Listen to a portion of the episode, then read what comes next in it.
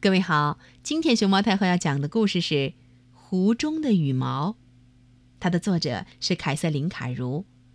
关注微信公众号和荔枝电台“熊猫太后摆故事”，都可以收听到熊猫太后讲的故事。从前，有一个叫木吉的酋长，他的女儿叫默默。默默美得像一弯新月，人人都爱她。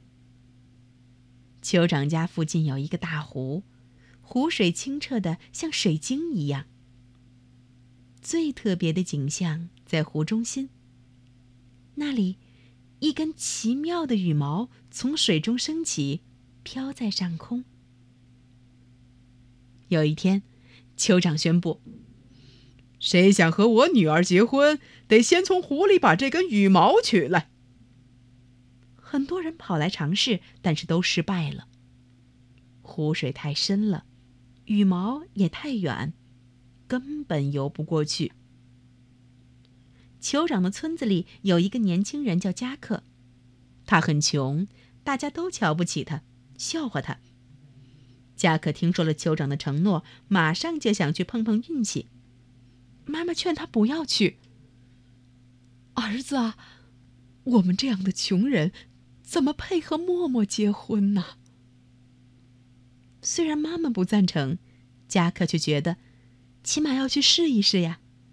他去求见酋长，对酋长鞠了一躬，说：“尊敬的酋长，我来向您的女儿求婚。”哦，酋长说：“从湖里取来羽毛，我们再谈求婚的事儿吧。”他边说边离开了房间。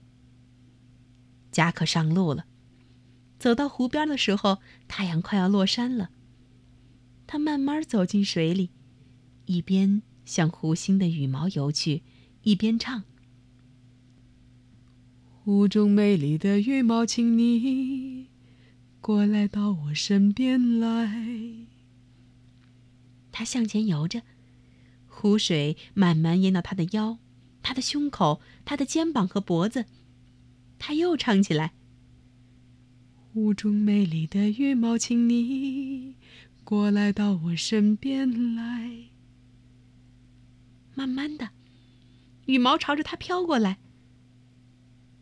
湖中的羽毛，请你过来到我身边来。他越唱，羽毛就越靠近。最后，他一伸手就够着了羽毛。他把美丽的羽毛拿在手里，高高举起，转身向岸边游去。他一边在清澈的湖水里游，一边唱：“湖中美丽的羽毛，跟我来，尊敬的酋长要为你把门开。”